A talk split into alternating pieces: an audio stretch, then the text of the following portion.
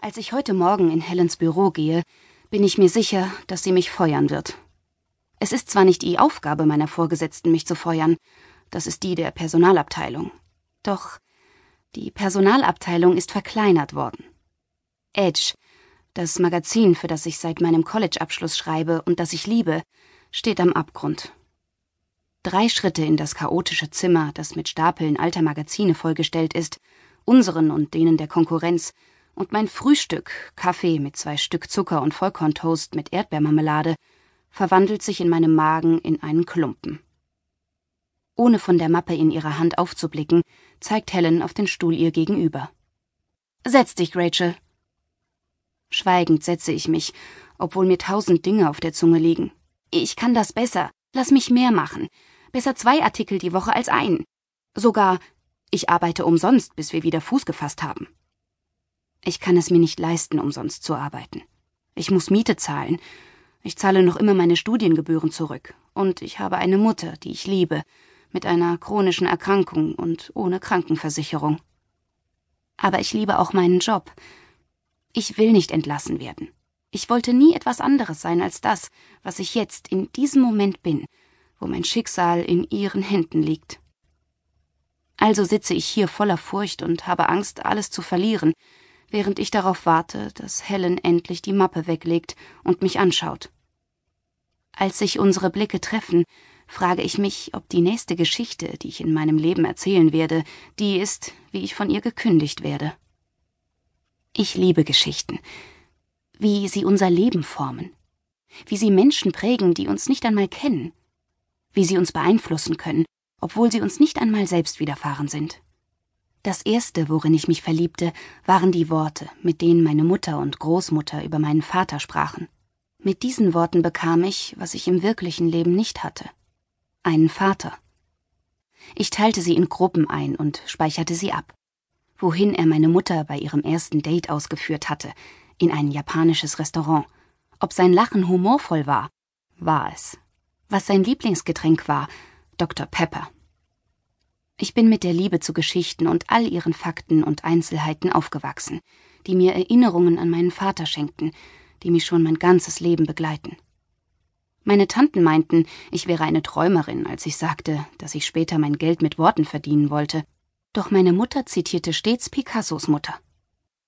Picassos Mutter sagte zu ihm, wenn er zur Armee ginge, würde er General. Und wenn er ein Mönch würde, würde er Papst werden. Stattdessen war er ein Maler und wurde zu Picasso. Genauso empfinde ich in Bezug auf dich.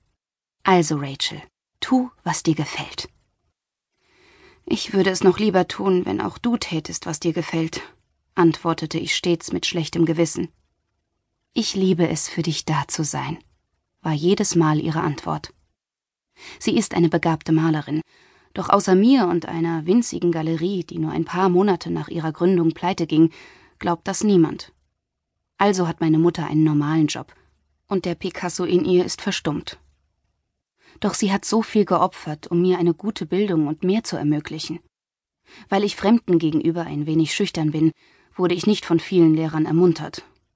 Keiner von ihnen glaubte, dass ich das Zeug zu knallharter Berichterstattung hätte, weshalb ich das einzige nahm, was ich als Motivation hatte, den Glauben meiner Mutter an mich.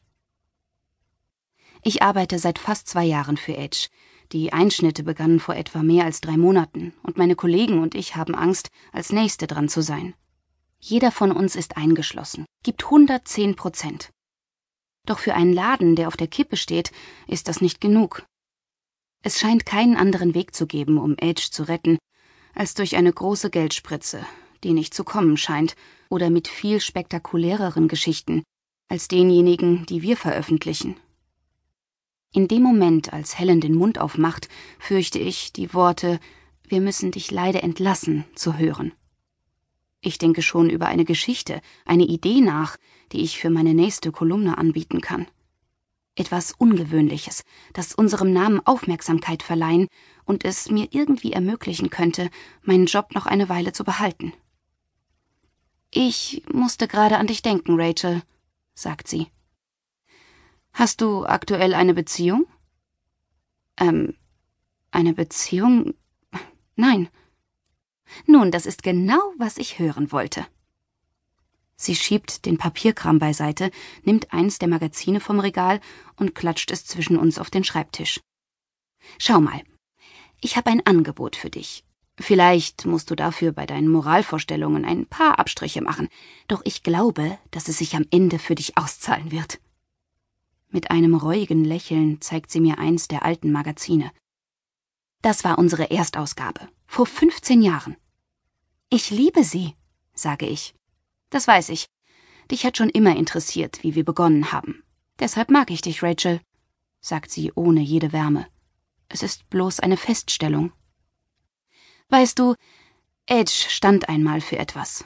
Zu Beginn hatten wir keine Angst, Regeln zu brechen und Dinge zu wagen, die andere Magazine nicht taten. Du scheinst die Einzige zu sein, die damit weitermachen will. Sharpest Edge ist unsere Kolumne mit den meisten Kommentaren. Du konzentrierst dich auf Trends und lieferst deine freimütige, ungefilterte Meinung. Sogar wenn Leute nicht deiner Meinung sind, respektieren sie dich dafür, dass du sie ehrlich mitteilst. Deshalb bist du jetzt wohl anstelle von Victoria in meinem Büro. Sie macht eine Bewegung mit dem Kinn dorthin, wo meine größte Konkurrentin, Victoria, in ihrer Arbeitsnische sitzt und fleißig ist. Vicky. Sie ist die einzige andere Streberin bei Edge und hat bisher immer das Glück gehabt, mich zu übertreffen. Ich will mit Victoria nicht verfeindet sein, doch es fühlt sich an, als gäbe es einen Beliebtheitswettbewerb, von dem ich nichts weiß. Sie wirkt immer so fröhlich, wenn Helen mit dem, was ich geschrieben habe, nicht zufrieden ist. Und manchmal bringe ich kein Wort aufs Papier, nur weil ich Angst vor Victorias Reaktion habe. Hör zu.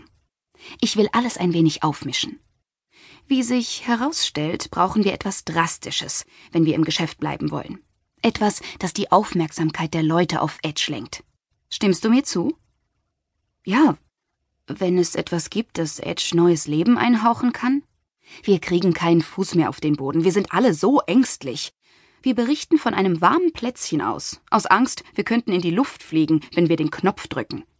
Wir verwelken langsam. Wir müssen über die Themen schreiben, die uns Angst machen, uns faszinieren.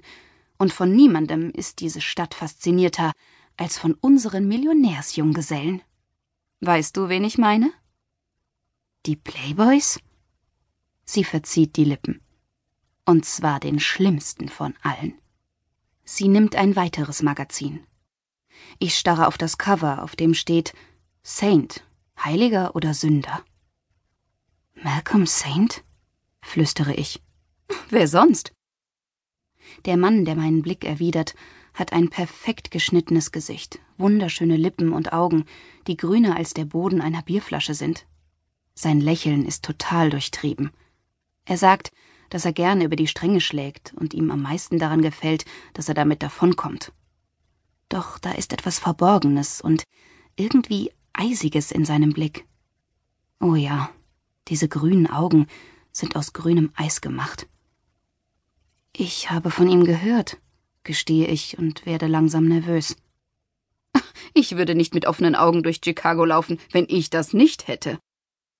Skrupellos heißt es. Eine männliche Hure heißt es. Und so ehrgeizig, dass er Midas beschämen würde. Oh ja. Es heißt, Saint gibt keine Ruhe, bevor er nicht die Welt besitzt. Victoria findet, dass du zu jung und unerfahren bist, um ein so gewagtes Projekt zu übernehmen, Rachel. Aber du bist Single und sie nicht. Du weißt, wie gern ich über Trends schreibe, Helen. Aber du weißt auch, dass ich gern größere Geschichten schreiben würde. Geschichten über das Zuhause von Leuten, über Sicherheit. Ich will mir diese Chance verdienen. Und wenn ich das auf diese Weise tun kann, dann lasse ich dich nicht hängen. An was für eine Art Story hast du dabei gedacht?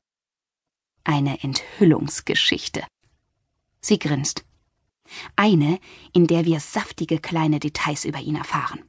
Ich denke dabei vor allem an vier Dinge.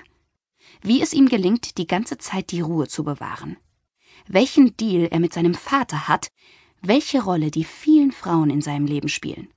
Und wieso er diese unverkennbare Neigung dazu hat, Dinge vierfach zu tun. Also, sie schlägt zum Nachdruck mit der Hand auf den Tisch. Um an die Beute ranzukommen. Seien wir ehrlich, Rachel, du musst versuchen, nah an ihn ranzukommen. Versuch's mit Lügen. Kleinen, harmlosen Lügen.